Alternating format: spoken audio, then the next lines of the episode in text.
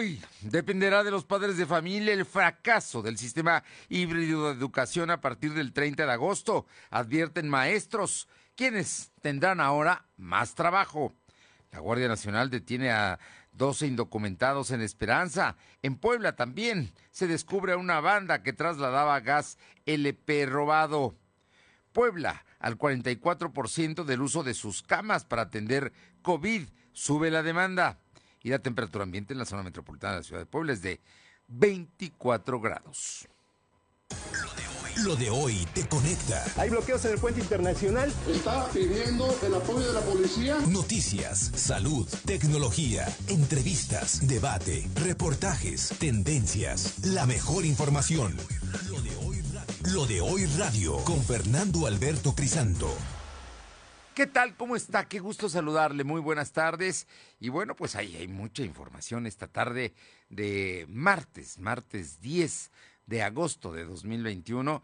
Es sin duda, eh, estamos aquí arrancando todavía la semana y el tema de lo- los contagios, el tema de que Estados Unidos nos va a mandar 8.5 millones de vacunas, 8 millones y medio de, de vacunas a México como una donación del gobierno de Estados Unidos para que pues siga México en este proceso de vacunación. El día de hoy hay vacunación en 12 municipios de Puebla, básicamente en la región de Tepeaca, alrededor de Tepeaca, y también alrededor de San Martín Texmelucan. En estas regiones es donde se está vacunando el día de hoy a mayores de 30 años, 40, 50 y rezagados.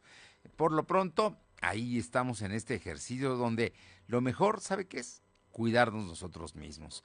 No deje de usar el cubrebocas si tiene que salir, lávese las manos, el gel antibacterial y la sana distancia como las medidas más importantes para protegernos de este tema que hoy sabemos está en este momento atacando a mm, jóvenes y adultos jóvenes. Está usted hablando de gente que está entre los 18 y los 40 años. Es el núcleo social donde más están dando los contagios. Así es que vamos a cuidarnos todos. Por lo pronto, muchísimas gracias a todas las amigas y amigos que nos sintonizan en el 1280 esta tarde aquí en la capital de Puebla y en la zona metropolitana. También en la que buena de Ciudad Cerdán en el 93.5, en Radio Jicotepec en el 92.7 allá en la Sierra Norte y también en el 570 y la magnífica en el 980 en Izúcar de Matamoros. A todos, a todos, muchísimas gracias por estar con nosotros. Y vámonos con la información que tenemos el día de hoy y es que el eh, diputado Hugo Alejo Domínguez, que además fue líder del CENTE, fue líder de Nueva Alianza y que ahora es presidente de la Comisión de Educación del Congreso, advirtió que el tema del éxito o el fracaso del sistema híbrido de educación, es decir, de que los niños vayan en una semana días y otros tengan clases a través de los sistemas a distancia, los sistemas electrónicos.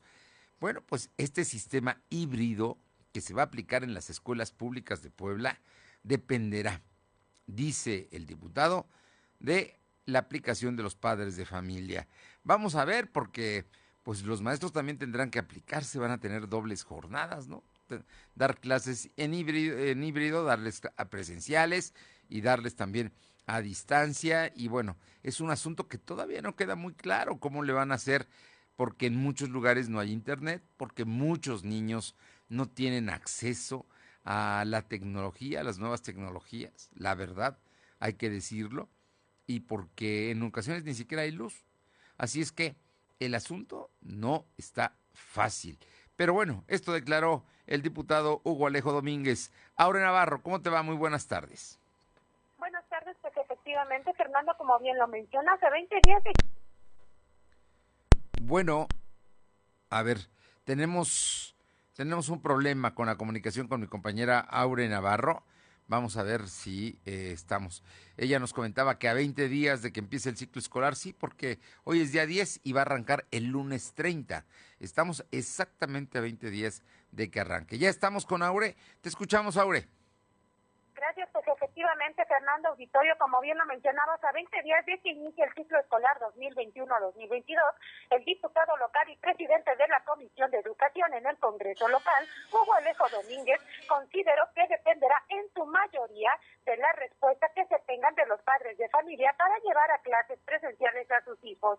Y que bueno, así el sistema híbrido eh, mencionado por la SEP, pues no fracase en la entidad. Reconoció que este sistema híbrido que inicia justamente el 30 de agosto gestionará aún más la capacidad que tienen los casi 70 mil maestros para impartir sus clases, de acuerdo a las necesidades de cada uno de los estudiantes, es decir, de aquellos que opten por acudir de forma presencial o estar en línea.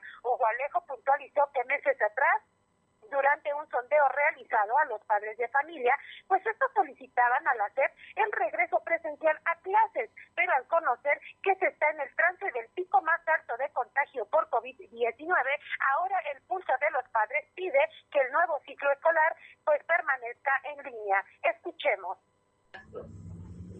Es obvio que no va, no es lo ideal hablando de efectos de ideal, lo, mejor que pudiera hacer la educación no es esto. Pero dadas las condiciones que tenemos, las circunstancias, no les doy yo de otra manera también. Eh, va a haber una serie de complicaciones, sin embargo, tienen que haber alguna alternativa. Yo creo que aquí lo que va a pasar es que les va a cargar la mano a las maestras y los maestros. Que tienen que atender, no van a poder atender a la misma hora. Yo espero que puedan hacer una mezcla buena, o sea, que ese híbrido salga bien. Como escuchamos, pues Hugo Alejo señaló que la SED y el gobierno del Estado deben visualizar qué va a pasar si del 100% de la matrícula escolar, de un mínimo del 20 o 30% decide tomar clases en línea o presenciales. Por ello, Hugo Alejo pidió a las autoridades plantear pues una segunda alternativa para que el ciclo escolar y el sistema híbrido pues no fracase en las escuelas del Estado poblano, Fernando. Bueno, es un asunto que te digo, todavía no queda muy claro, ¿no? El tema del sistema híbrido es que habrá niños que vayan a, presencial y habrá niños que vayan eh, al mismo tiempo, unos se quedarán en casa y otros estarán irán a la escuela, ¿no? Creo que hasta ahí me quedé con que era el sistema híbrido. Ambos podían tomar de los cinco días de clase cuatro días, dos y dos, y luego el tercero, el quinto iba a ser el de eh, el de ajuste, el de aplicación para los niños que fueran más atrasados, hasta donde yo entendí el sistema híbrido que explicó la CEP federal. No sé si aquí lo vayan a cambiar. Eso es uno. Y la otra es los papás que lleven a los niños al presencial a clases y los que digan, ¿sabes qué? Mientras esté la pandemia y la tercera ola, no te quedas en casa. También esa posibilidad existe. Efectivamente, Fernando, por ello es que el diputado Hugo mencionaba que va a ser toda una presión pues mucho más importante para los docentes, sobre todo porque él explicaba que tendrían que hacer una doble tarea, al tener que estar analizando cada uno de la educación que se da de manera individual de aquellos pequeños o adolescentes que acudan de manera presencial, así como el desempeño que tengan aquellos que lo hagan en línea. Y bueno, él mencionó que si así era complicado precisamente tener una evaluación certera sobre el nivel educativo que ya se tiene en el Estado, pues ahora tiene un mayor reto para los docentes. Bien, pues ahí está, ahí está el asunto pendiente. Vamos a ver finalmente cómo resulta toda esta historia. Por lo pronto, el reto es enorme y el regreso a clases sigue marcado para el próximo 30 de agosto. Gracias. Gracias. Y vamos a mi, con, mi compañera Alma Méndez, porque el INEGI dio a conocer cifras. Y bueno, pues mm, abril fue un mes malo para la economía poblana. Cuéntanos por qué, Alma. Good Gracias, Fernando. Muy buenas tardes a ti y a todo el auditorio de los días. Pues comentarte que el Instituto Nacional de Estadística y Geografía informó que este martes, durante el mes de abril, la actividad industrial en el estado de Puebla registró una caída del menos 3.3% respecto al mes previo. Y es que las actividades relacionadas con la generación, transmisión y distribución de energía eléctrica, suministro de agua y de gas, productos al consumidor final, se observó un retroceso del menos 5.5%. Asimismo, en contraparte, se revela que el avance más pronunciado se observó en las industrias manufactureras, que registraron un aumento anual del 111%, lo que ubicó al Estado de Puebla en el segundo eh, mayor desarrollo de este rubro, solo detrás de Aguascalientes, donde subió el 178%. A su vez, la construcción reportó un alza anual de 61.7%, colocándose entre los dos estados con mayor crecimiento. La información, por Bueno, pues el asunto es que sigue, sigue el asunto de la economía. Vamos a ver cómo nos fue en los siguientes meses, pero ahorita todavía hay detalles y hay, hay situaciones no fáciles para las manufactureras y para industrias muy específicas, por ejemplo la textil. Muchísimas gracias. Seguimos al pendiente. Bueno, y vámonos con mi compañero Silvino Cuate porque se confirma la detención de 11 sujetos. Eh, todo indica que son cómplices de trasladar gas robado. Te escuchamos, Silvino. Confirmó la detención de 11 sujetos posibles cómplices de transportar gas LP de dudosa procedencia en la colonia Augusto de San Sebastián, mismos que se encuentran en el Ministerio Público y espera que no salgan el titular del Ejecutivo dijo que su administración cuenta con información de las zonas por donde se traslada el gas LP robado. Incluso se sabe que cruzan por el municipio de Tepeac. Agregó que fueron cuatro policías los agredidos por estar resguardando la cepa que se había detenido. Los elementos ya recibieron atención médica y los agresores se encuentran en el Ministerio Público Federal. Agregó que también tiene conocimientos sobre reporteros que cubren Nota Roja y tienen vínculos con delincuentes y también formarían parte de las indagatorias que se van a realizar. Cabe mencionar que la Secretaría de Seguridad Pública del Estado de conocer que uniformados de la corporación patrullaron por la calle 1C y en ese instante observaron una pipa que estaba mal estacionada, con las puertas abiertas. Al acercarse vieron a tres hombres que aparentemente cometieron una falta administrativa. Al, solicitar la documentación eh, correspondiente que acreditaba la legalidad de posesión del KCLP, los sujetos dijeron que no contaban con dichos papeles, por lo que ofrecieron dinero a la policía, a fin de evitar que fueran aprendidos. Ante la negativa de los oficiales, uno de los tres detenidos sacó un teléfono para hacer una llamada y pidió ayuda. Por ello, inmediatamente fueron trasladados a la dirección de policía estatal, en tanto que un grupo de policías se quedó a resguardo de la pipa y fue en esos momentos cuando ocurrieron las agresiones mismas que fueron cesadas por ayuda de más elementos de seguridad. Los detenidos responden a los nombres de Dylan N, de 21 años, Cruz N, de 60 años, Brian, de 24, Jorge N, de 45, Gerardo, de 27, Armando alias Nando, de 24, Timoteo, de 41 años, Jerónimo Armando, de 19, Juan, de 25 años, Gabriel, de 24, de edad, mientras que la onceava persona no se tiene en su identidad. Fernando. Bueno, aquí hay cosas importantes de lo que dijo hoy el gobernador, ¿no? El tema de se les detuvo, esto ocurrió la semana pasada, pero ya se tienen los 11 detenidos, eso es uno. Dos, el hecho de que se acuse que haya periodistas y concretamente señaló reporteros de la, de la fuente policíaca que estén, pues si no involucrados, por lo menos que tengan comunicación y contacto con, con los guachigaceros, ¿no? Eh, eh, es un asunto sumamente delicado y de que se van a llevar a cabo investigaciones. Por lo pronto, hasta ahí está el asunto y vamos a ver qué resulta de todo esto. Efectivamente, y bueno, el señor gobernador comentó que en el caso de los reporteros que cubren la onda policíaca, pues ahí van a formar parte de las integratorias y esperemos los resultados que, que den las averiguaciones, Fernando. Bien, muchas gracias, Silvino. Buenas tardes. Son las 2 de la tarde con 13 minutos, 2 con 13 minutos. Una nota sin duda triste, especialmente porque tuve el privilegio de conocerlo y tratarlo al contador Rafael Moreno Valle eh, Suárez, el hijo de el gobernador, el doctor y general Rafael Moreno Valle, que fue gobernador en 1969 y que no concluyó su sexenio y padre de el gobernador de Puebla a partir del 2011 al 2018 del mismo nombre y apellidos. Bueno, pues falleció, falleció esta madrugada, víctima de cáncer, una enfermedad que mm, tenía un tiempo que, que lo afectaba y desgraciadamente un momento sin duda difícil y por supuesto un abrazo y un, mis condolencias a sus hermanos, a su esposa Gaby, en Rosas y también a su hija Gaby Moreno Valle. Difícil, difícil. Esta pérdida, sin duda, de un hombre íntegro, de un hombre que teniendo un padre y un hijo políticos, él estaba ajeno a la política y como empresario rechazaba cualquier negocio que tuviera que ver con el gobierno.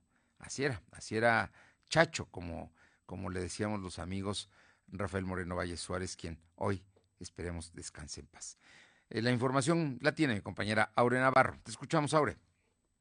Gracias, pues efectivamente, Fernando, como bien lo mencionas, de manera lamentable, pues este día el panismo está de luto tanto nacional como local por el fallecimiento a sus 78 años de edad de Rafael Moreno Valle Suárez, destacado empresario, padre del ex gobernador poblano y ex coordinador en el Senado, Rafael Moreno Valle Rosas. A través de sus redes sociales, el dirigente nacional del PAN, Marco Cortés, así como la presidenta del partido en Puebla, Genoveva Huerta Villegas, pues se sumaron a las condolencias hacia la familia. Comentar que Rafael Moreno Valle Suárez permaneció hospitalizado por varios días en un nosocomio de la Ciudad de México, pero aún se guarda con discreción cuál fue la razón precisa de salud que provocó su pérdida, toda vez que padecía de cáncer en la próstata. Al conocer sobre el fallecimiento de Moreno Valle Suárez, pues los diferentes actores políticos como Javier Lozano Alarcón, así como el diputado local Osvaldo Jiménez López, la senadora Nadia Navarro, el diputado federal electo Mario Ruiz Patiña y el secretario general del PAN en Puebla, Jesús Giles Carmona,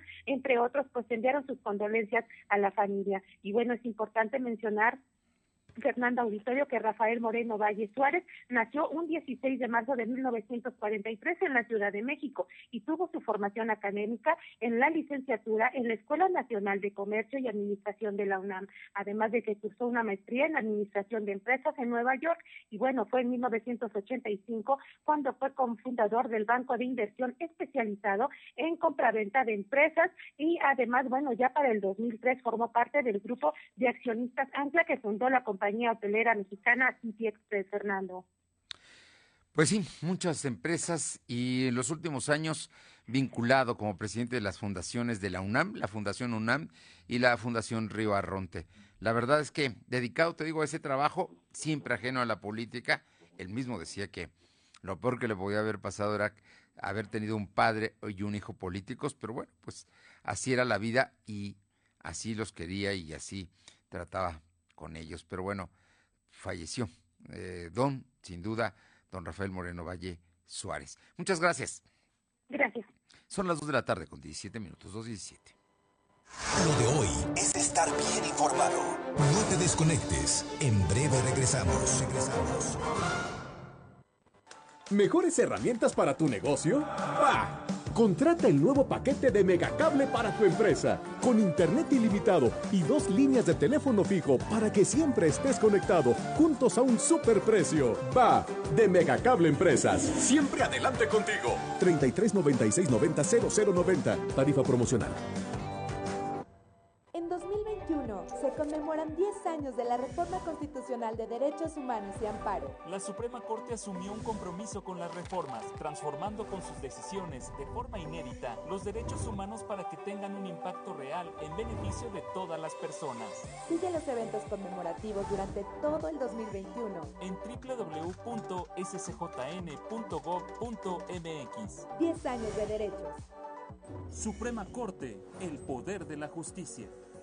Con el Instituto de Salud para el Bienestar y la Garantía de Servicios Médicos Gratuitos y de Calidad para toda la población, se ha dado un gran paso en el derecho universal a la salud. En la 64 legislatura, el Senado aprobó reformas a la Ley General de Salud y a ordenamientos relacionados. Ahora, la atención y los tratamientos médicos no son un privilegio, sino parte efectiva de los derechos de toda la gente.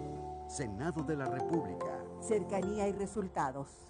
Somos la mejor red de telecomunicaciones en México para tu negocio. Conecta tus oficinas y sucursales con la red más poderosa de servicios a través de conexiones de Internet o redes privadas virtuales. Con la máxima velocidad de conexión de hasta un gigabit por segundo. Descubre la red que tu negocio estaba esperando. Metro Carrier Evolution 3396 Regresa a clases estrenando un estilo único y cool en Coppel.com. Encuentra mochilas desde 389 pesos de contado, tenis infantil Charlie desde 499 pesos de contado o playeras de tus personajes favoritos como Paw Patrol y gran variedad en jeans, calzado y las mejores marcas de laptops y tablets. Solo del 27 de julio al 31 de agosto del 2021. Mejora tu vida, Coppel.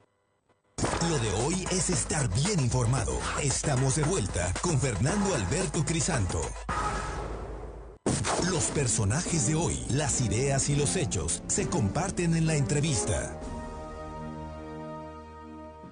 Son las 2 de la tarde con 20 minutos y le agradezco muchísimo a Héctor Márquez, director de Relaciones Institucionales de Manpower Group, esta tarde platicar de temas que sin duda son importantes en estos tiempos, tiempos en los cuales en otro momento suponíamos que ya íbamos saliendo de la crisis económica y la tercera ola parece que nos detiene. Héctor, ¿cómo estás? Muy buenas tardes y muchísimas gracias.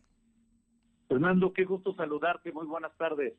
Oye, cuéntanos, cuéntanos porque ahí en este momento están las adecuaciones para cumplir con la reforma en materia de subcontratación, que ya ves que nada más le dieron un mes a los empresarios en un proceso que no es tan sencillo y no es muchas veces no es sencillo ni siquiera por las empresas y los empresarios, sino por las instituciones que requieren hacer estos cambios y luego los procesos en el SAT, en el Seguro Social, en las AFORES, no es tan rápido.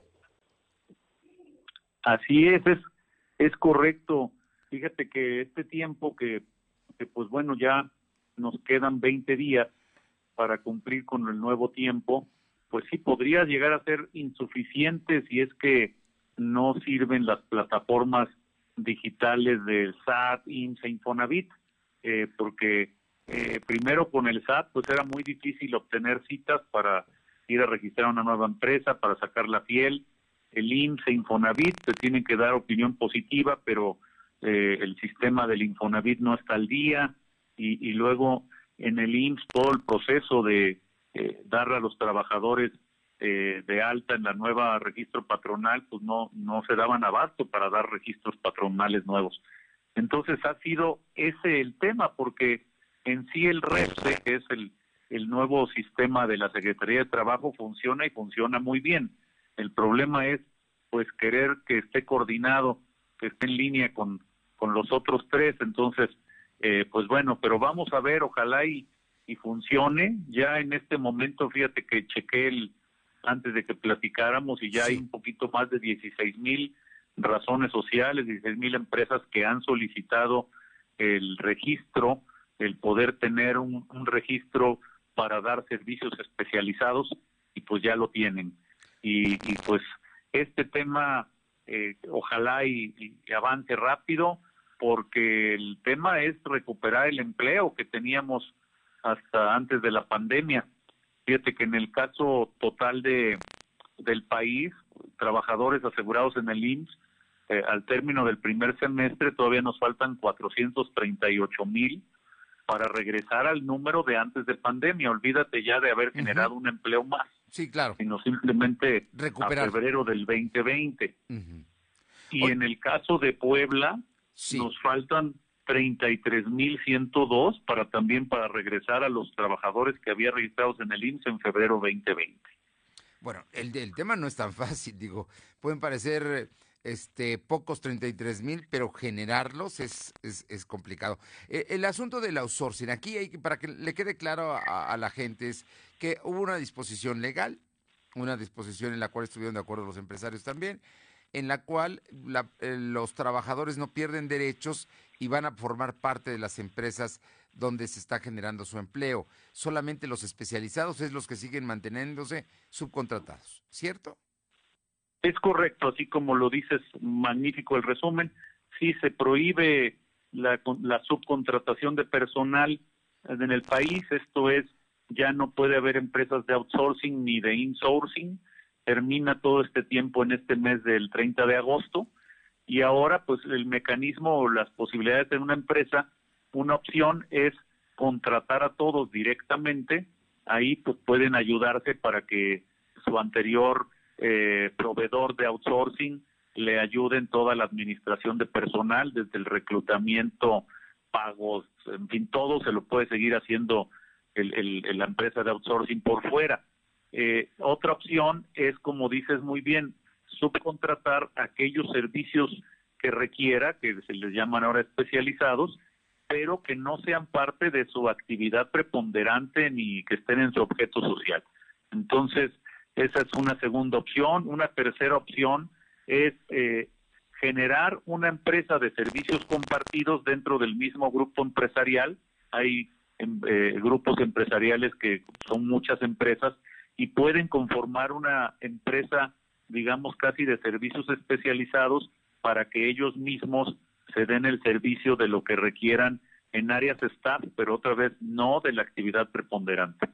Y, entonces son las opciones que eh, de inmediato tienen las empresas y tienen que elegir una o la combinación de ellas para que a partir del primero de septiembre estén de acuerdo con todo lo que marca la ley.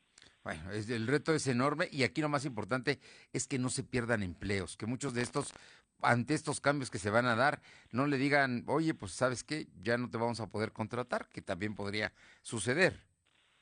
Sí, y ese, ese es el gran reto, porque fíjate que hicimos una encuesta a principio de año de qué es lo que pensaban que iba a ocurrir y entonces de ese 100% de trabajadores, 4.6 millones bajo el régimen de outsourcing, las empresas nos dijeron que a un 10% ya no lo iban a poder contratar.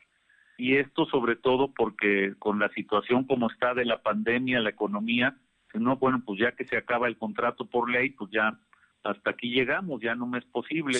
Luego, a, a otro 60% nos dijeron que sí lo van a contratar en, forma directa o, este, o a través de un servicio especializado pero al otro 30 me preocupa muchísimo porque nos dicen, sí lo voy a contratar, pero ya no con seguridad social, lo voy a tener que contratar para que me salga más barato por honorarios, por asimilados salarios, cualquier mecanismo de estos que no paga seguridad social.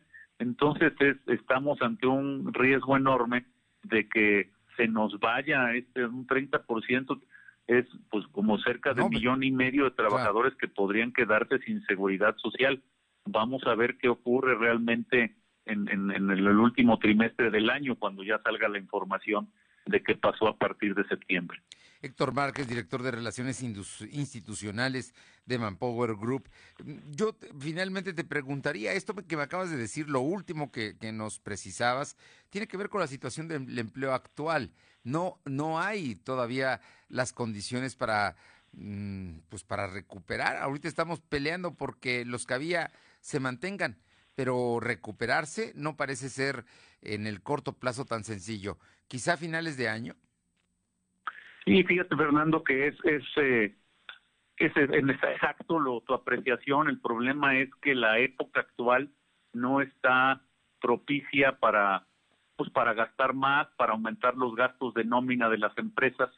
Y entonces eh, pues realmente el empleo como la vemos sobre todo todo el sector de, de servicios para empresas, personas y hogar, que en el caso del país es donde más faltan trabajadores, así también en el caso de Puebla, ahí van incluidos pues precisamente las personas que trabajaban para alguna empresa de outsourcing, también las personas que trabajaban en un hotel, restaurante, bar, y que esos empleos no los vemos para este año. Si bien nos va, será para el verano, pero del 2022. Entonces, el, la situación económica y, la pandemia que no cede no nos da un panorama que digamos, hombre, ahorita ya todo se va a componer y, y contrata más gente y aunque sea eh, en forma directa y te cueste más caro todos esos pagos. Así que es desafortunado, pero sí el, se juntaron los temas y el, el pretender que en este momento la nómina de las empresas sea más costosa podría costarnos lo que de lo que platicábamos que hasta un 30% de los trabajadores, pues sí los contraten, pero sin seguridad social. Esperemos que, que, eso no sea así, porque no nos conviene a nadie en el país, ni a ti, ni a mí, ni mucho menos a esas personas, porque mientras menos paguemos eh, la seguridad social, peor van a estar las instituciones. Eh, lo que, eh, lo que me dices es cierto. La parte más débil son las personas, las familias. Pero por otro lado están también el seguro social sin ingresos, está en una situación, ya de por sí está en una situación incómoda, imagínatelo sin menores ingresos y teniendo que dar servicios, la situación se vuelve complicada. Complicadísimo, porque de por sí ya la carrera nos la iba ganando el cáncer que yo digo en materia de trabajo, que es la informalidad. O sea, hoy en el país hay, eh, de acuerdo con datos del INEGI, 2.8 millones de empleadores pero el INSS dice, a mí solo hay un millón que me pagan seguridad social. Entonces, 1.7, 1.8 millones de empleadores no paga seguridad social a sus empleados. Y, y como en como en como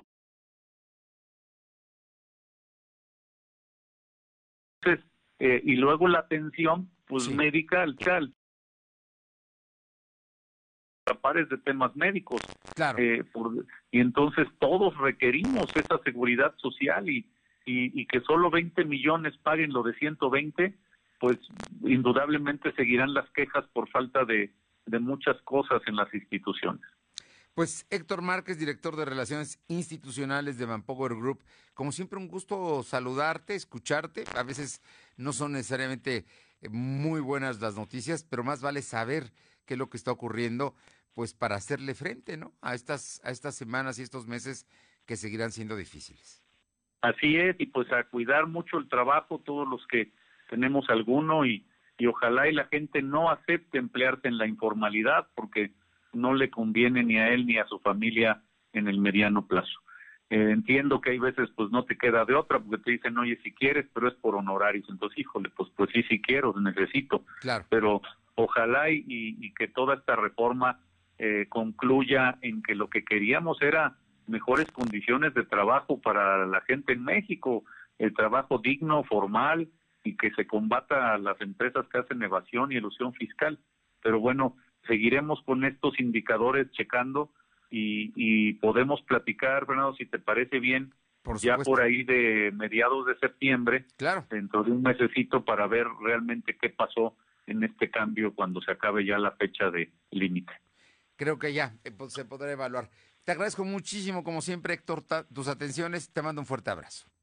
Fuerte abrazo, Fernando. Buen, buena tarde. Gracias. Vámonos con mi compañero Silvino Cuate para que nos comente sobre el tema del sector salud en Puebla, la situación que está guardando en los hospitales poblanos ante eh, la ola de contagios que sigue. Con todo y todo, con que algunos días se fluctúe, continúan los contagios de COVID. Te escuchamos, Silvino efectivamente, en el sector salud público, al igual que privado, hay 1.587 camas censadas para la atención a pacientes COVID. Sin embargo, 694 están ocupadas, es decir, el 43.73% del total. Lo que significa que solo hay disponibles 56.27%. Ante este escenario, el secretario de Salud, José Antonio Martínez García, aseguró que la dependencia de su cargo cuenta con un plan denominado ampliación por desastres para aumentar el número de camas. Sin embargo, no dio la cifra de cuál sería. En relación a la ocupación hospitalaria, en el área conurbada está al 64% y al interior del estado se encuentra al 67%. Además dijo que los hospitales privados sí tienen disponibilidad e incluso cuentan con un plan de respuesta en caso de que sea necesario, ya que pueden llegar a tener hasta 150 camas sensables. Por su parte, el gobernador Miguel Barroso Huerta dijo que cuando el estado de Puebla alcance un número alto de contagios, anunciará que necesita pasa rojo para alertar a todos los poblanos. Agregó que los hospitales privados y laboratorios han sido los más beneficiados por el incremento de contagios. Respecto al tema COVID, la Secretaría de Salud registró 135 nuevos enfermos de coronavirus. En comparación con los datos de ayer, son 74 casos menos. También se contabilizaron 10 defunciones. Actualmente hay 94.798 y, eh, acumulados y 13.102 fallecidos. El secretario de Salud explicó que en todo el estado hay 1.110 casos activos distribuidos en 86 municipios. Además, se tienen registrados 694 hospitalizados y 100 se encuentran graves.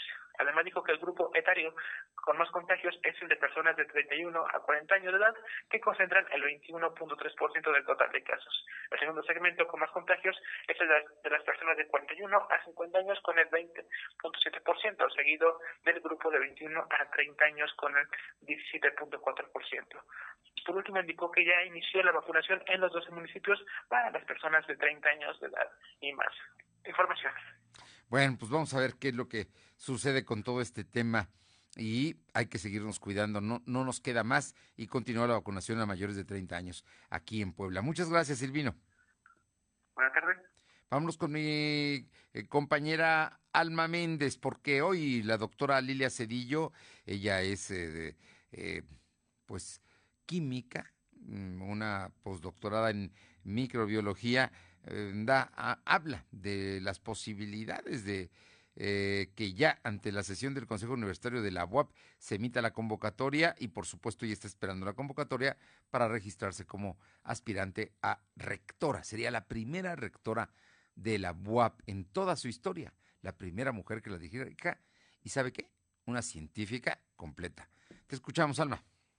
Gracias, Ana. Pues como bien comentas, la doctora Lidia Cedillo Ramírez en los próximos días sesione el Consejo Universitario para discutir, aprobar y publicar los términos de la convocatoria para el nombramiento de la rectora o rector de la Benemérita Universidad Autónoma de Puebla. Mencionó que en esta ocasión será a través del voto electrónico, por lo que mencionó que a todos los universitarios les preocupa salvaguardar la salud de la comunidad de la UAP. Explicó que la UAP fue la institución que la formó, de no ser por ella no habría estudiado y ser lo que actualmente es por lo que comentó que hoy tiene la oportunidad de formar a los estudiantes y a los jóvenes que saldrán próximamente y que eh, motivo de la pandemia serán condiciones mucho más difíciles en las que se vive actualmente. La información, Fernando.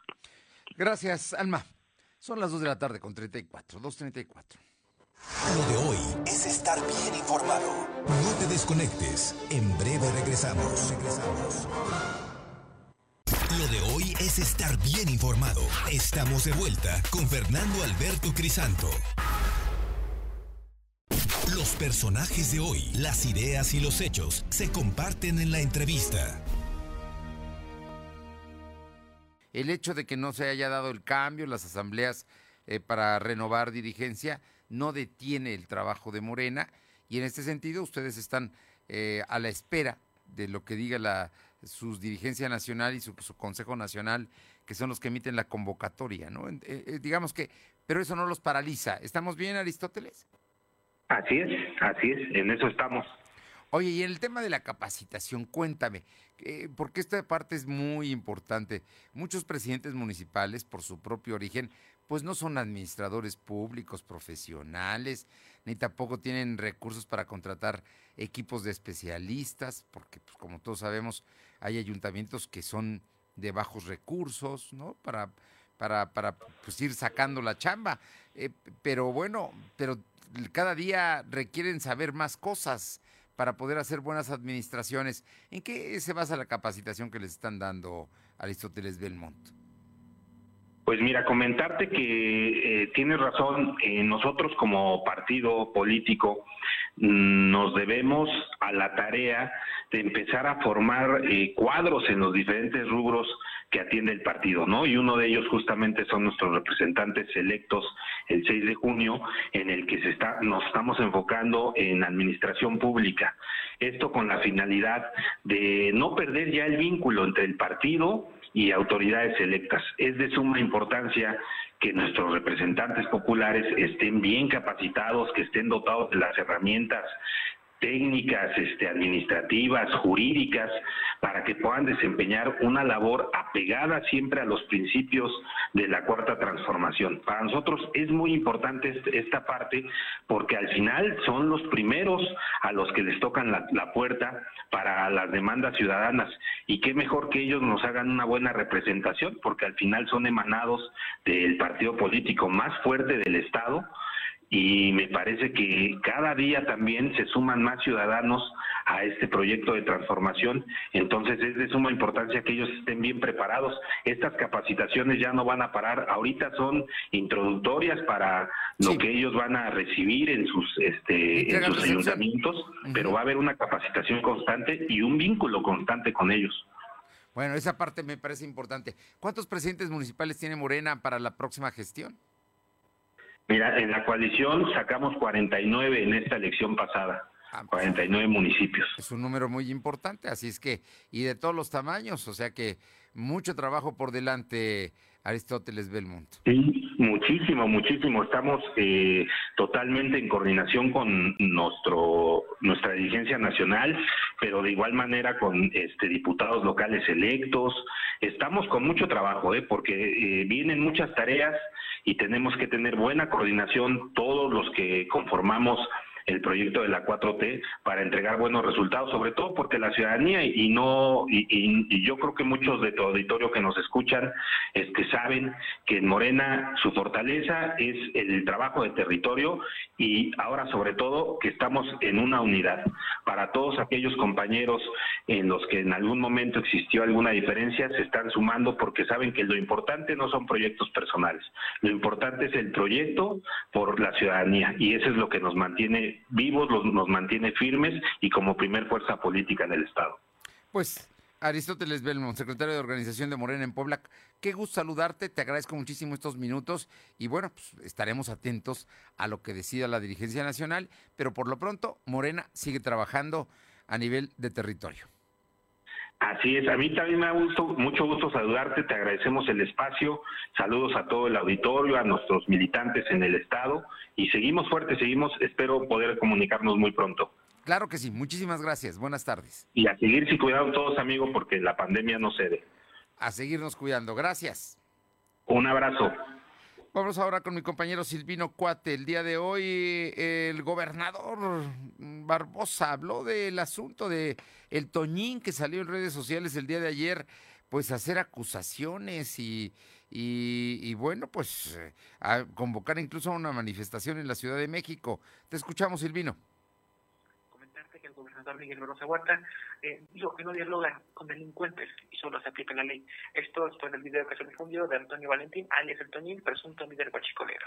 El titular del Poder Ejecutivo enfatizó que no dará respuestas sobre los dichos de un delincuente que le acusa persecución política en su contra. Estos dichos del gobernador se hacen después de que el Toñín realizó transmisión por Facebook en los que amagó con una marcha en la Ciudad de México para protestar en el Palacio Nacional. Además, el Toñín advirtió que no dejará sus actividades de apoyar a familias pobres en Quecholac, a quienes les reparte alimentos, ya que él aseguró y se consideró eh, ser un agricultor. Y cabe recordar que en días anteriores la Fiscalía General del Estado pues, realizó un operativo en Panuelito Tochapan para detenerlo. Sin embargo, pues fue, fallido y no lograron capturar a Toñín Fernando. Bien, pues ahí está el asunto. Oye, y pasando a otros temas, aquí en el municipio, ¿qué dice la Secretaría de Seguridad Ciudadana?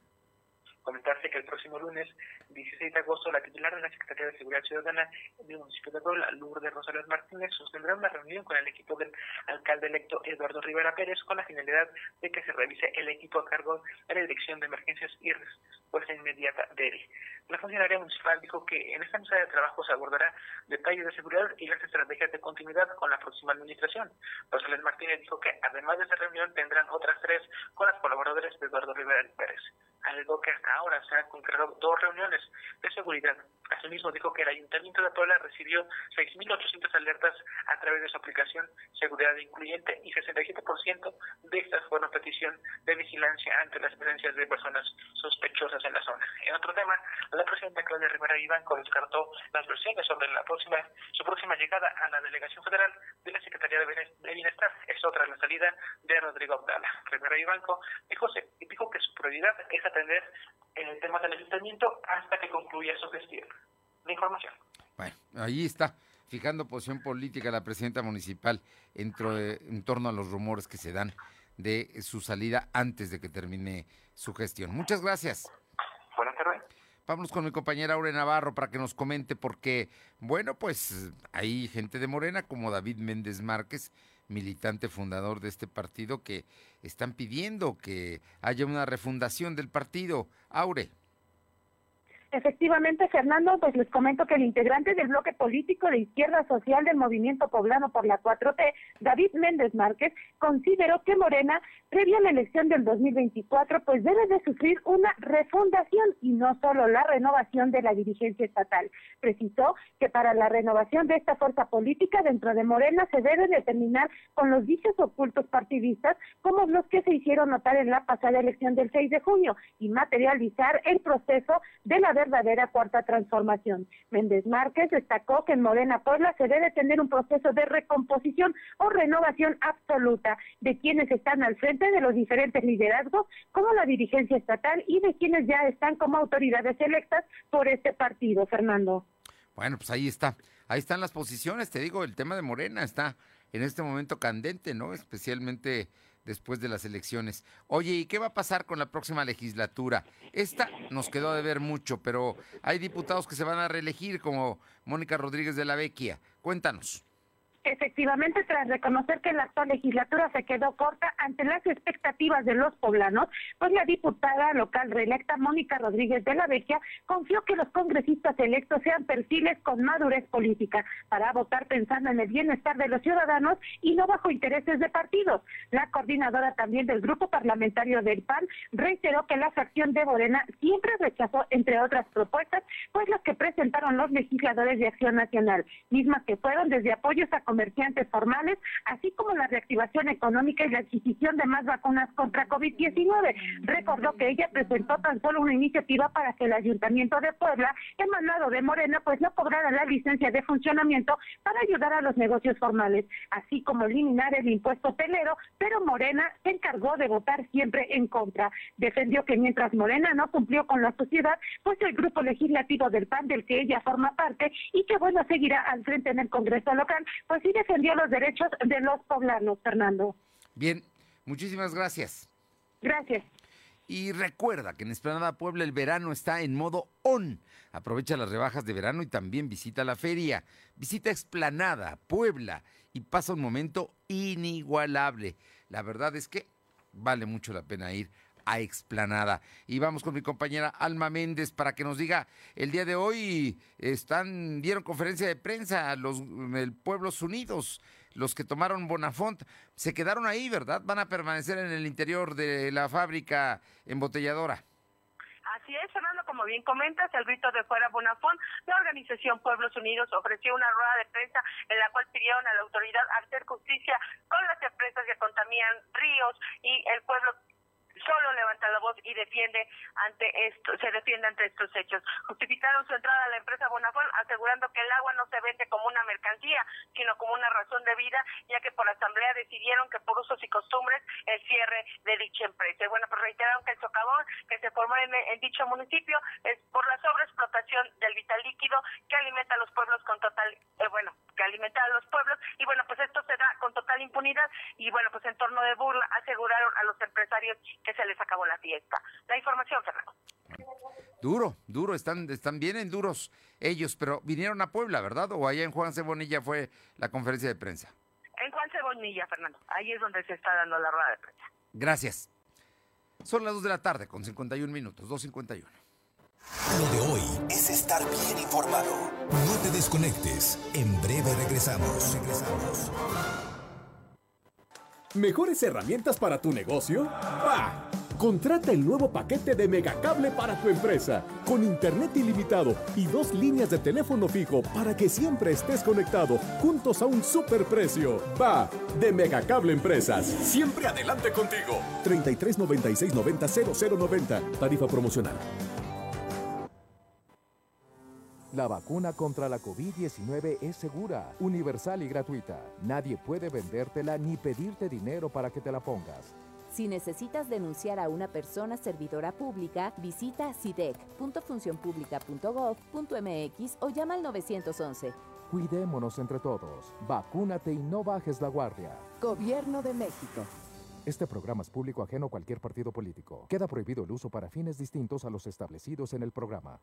Ropa, calzado, una laptop y ganar 20 mil pesos en dinero electrónico. Ven a Coppel y participa en el concurso Regreso a Clases, donde por cada 650 pesos de compras o abonos podrás ganar hasta 20 mil pesos en dinero electrónico o miles de premios más. Participa del 1 al 31 de agosto del 2021. Consulta las bases en coppel.com. Mejora tu vida. Coppel. Lo de hoy es estar bien informado. Estamos de vuelta con Fernando Alberto Crisanto. Arriba el telón. El show está por comenzar. Bien, y Claudia Cisneros está los martes con nosotros. Hay notas, Claudia, y notas interesantes. Así es, Fernando, amigos del auditorio, un saludo a todos ustedes. Efectivamente, bueno, pues el cantante mexicano Vicente Fernández permanece hospitalizado en Guadalajara luego de sufrir una caída en su rancho Los Tres Potrillos el pasado fin de semana. Los reportes dicen que, bueno, pues está grave, pero está estable ante todo. Y bueno, pues en sus redes sociales oficiales del cantante se ha publicado que él sufrió un traumatismo requimedular a nivel de la columna cervical, por lo que fue operado y, bueno, pues está actualmente en terapia intensiva con asistencia ventilatoria pero está estable Chente. Chente ya hay que recordar que tiene 81 años de edad y que, bueno, pues en los últimos años ha tenido diferentes eh, padecimientos en salud, Fernando. Ojalá, ojalá, esperemos que todo vaya bien, pero tuvo que entrar y está sedado y está en pues situación delicada. Eh, Vicente Fernández, don, don Chente Fernández. Oye, y cuéntame, ¿qué tienes de Edith Márquez y David Bisbal?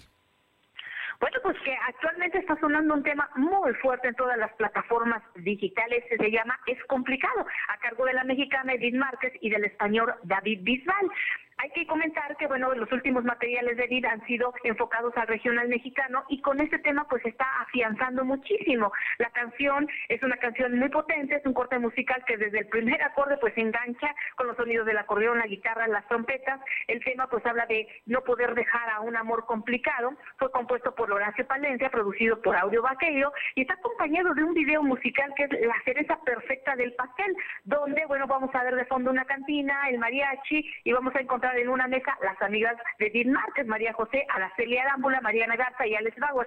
Un video muy bien, muy bien este editado y donde también pues vamos a encontrar la copla perfecta entre la canción y este clip, Fernando. Bueno, pues ahí está. Es complicado, se llama esta canción de Edith Márquez y David Bisbal.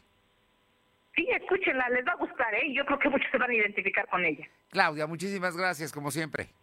Bonita tarde a todos. Bien, y vámonos, eh, le comento, le comento que vas, la pregunta es, ¿vas a surtir tu despensa?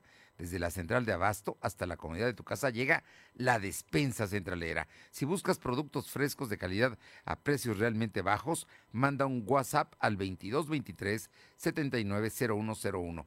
2223 790101. Te ayudamos a hacer tu despensa, apoyando a tu economía familiar, envío sin costo hasta tu mesa por México, Puebla y sus mercados, apoya la economía poblana. Le repito, al WhatsApp 22 23 79 001, ahí dices y te hacen tu despensa y la llevan a tu casa. Vámonos con mi compañera Luz María Sayas a Esperanza, Puebla. Te escuchamos, Luzba. Fernando, muy buenas tardes para ti, nuestros amigos de Lodoy. Te comento que, bueno, en el municipio de Chachicomula de Sesma, Puebla, aproximadamente a las 8 de la mañana sobre la carretera federal Esperanza del Seco, a la altura de la comunidad Guadalupe Sabinal, se encontraba un vehículo color azul marino con metálicas YHK 4277 del estado de Veracruz y en su interior 13 personas de los países de Honduras y de Guatemala, entre ellos 10 personas adultas y 3 menores de edad. Así también al punto llegaron el personal de tránsito municipal de Chalchicomula de Sesma, Policía Municipal y posteriormente son trasladados a la cabecera de aquí de Ciudad Cerdán a la comandancia municipal. Cabe señalar que el vehículo es puesto a disposición del Ministerio Público, no cuenta con reportes de robo y aproximadamente a las 13 horas dos agentes de migración lo subieron a un vehículo de la Secretaría de Gobernación Nacional de Migración y lo subieron y se fueron, se los llevaron. Son y bueno, eso es para continuar con los trámites correspondientes ante la autoridad competente. Estas son parte de las actividades que se llevaron a cabo el día de ayer, el día de hoy, perdón, hoy en la mañana aproximadamente a las 8 de la mañana y pertenece esto aquí al municipio de Chachicomula de Sesma. Gracias. Vámonos con Caro Galindo para que nos informe en San Martín Texmelucan. Caro, te escuchamos. Bueno, no, no está mi compañera Carolina Galindo. Vamos a ver si recuperamos. Estamos a unos minutos. Caro, te escuchamos. Fernando, comentarte que existen quejas por parte de familiares de personas con discapacidad en la región de Texmelucan, quienes a dos años y medio de haber inscrito a estas personas, pues dicen que no les han entregado los apoyos que se comprometió el gobierno federal, que en las oficinas del bienestar en San Martín Texmelucan únicamente les han dado dar de vueltas y hasta el momento no les han entregado los recursos. Ante ello piden la intervención del gobierno federal, federal y estatal para que finalmente estos recursos puedan bajar a la gente que más lo necesita. Bueno, pues ahí está el asunto. Están pidiéndolo, están diciendo que, que no le están entregando los recursos y los apoyos. Gracias. Gracias. Paula Roche, en Atlisco, tenemos un minuto y tienes muchas notas, pero dinos lo más importante, por favor. Bueno, pues comentarles que a partir ya de esta fecha comenzará o está listo ya lo que es el tapete monumental aquí en el municipio de Atlisco en esta ocasión. Bueno, pues se han colocado filtros en diferentes entradas para el tema de la sanitización, esto por parte del área de turismo, que también, bueno, pues es muy importante. En cuanto al tema de seguridad, seis jóvenes de edades de 14 a 27 años de edad fueron capturados por elementos de la policía tras mantener privada de su libertad a una mujer, además de tener en su posesión droga con características propias de la eh, pues heroína. Estos delincuentes fueron trasladados al área de seguridad pública por los delitos de privación ilegal de la libertad y daños contra la salud. Muchas gracias. Buenas tardes. Buenas tardes. ¿Y qué le cuento? Que Leonel Messi ya llegó a París y bueno, nunca había generado tanta expectativa un jugador de fútbol como el eh, argentino Leonel Messi que va al París Saint Germain. Gracias por haber estado con nosotros, es martes, cuídese, nos encontramos mañana aquí en punto de las 2. Gracias, buenas tardes. Fernando Alberto Crisanto te presentó Lo de Hoy Radio. Lo de Hoy Radio. Te esperamos de lunes a viernes, de 2 a 3 de la tarde por esta frecuencia, en la cobertura más amplia a nivel estatal. Y síguenos en internet www.lodehoy.com.mx y en nuestras redes sociales como arroba LDH Noticias. Lo de Hoy Radio.